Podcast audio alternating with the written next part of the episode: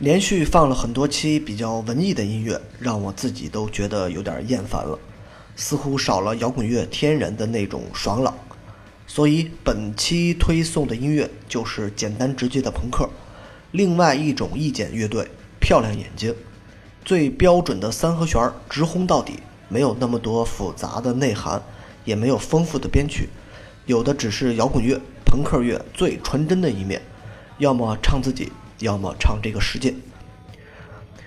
某种程度上，朋克乐就像写点电影一般粗糙，不讲究那么多复杂的东西，但却回归艺术最本身的一面，表达真实的自我，而不是矫情的自我。至于其他人赋予了它、解读了它什么，那是其他人的事情了。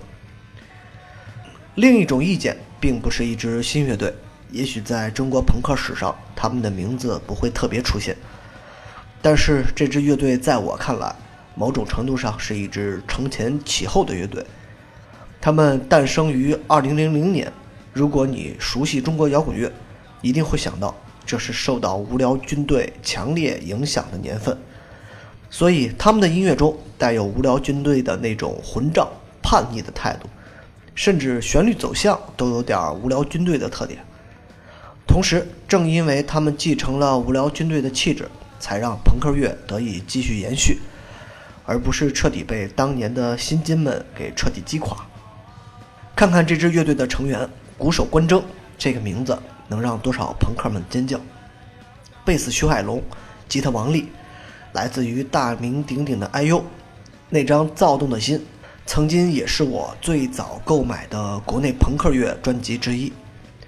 情绪化、冲动、无意义的意义，这就是。早期中国朋克的特点，而这些在我看来，恰恰就是最迷人的。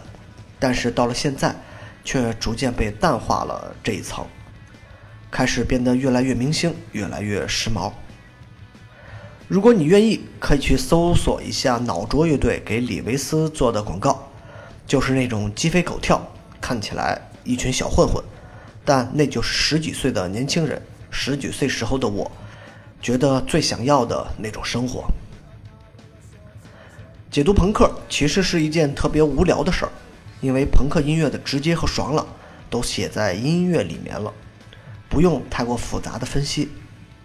我从不认为朋克乐是伟大的，他们没有什么深刻的内涵，他们不是阿尔顿·约翰，但是他们就要表现我们最直接、最粗俗，甚至是最鄙夷的状态。所以听歌吧。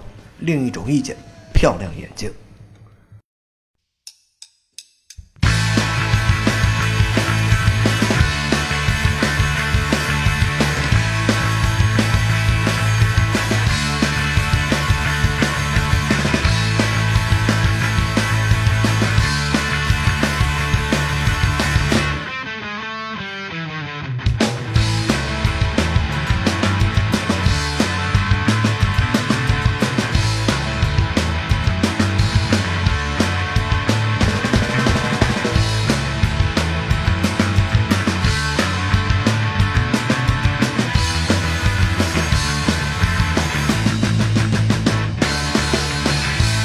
看这里第一眼的时候，我就知道你看不起我的生活。你觉得这很丢人的是不是？这才是你的真。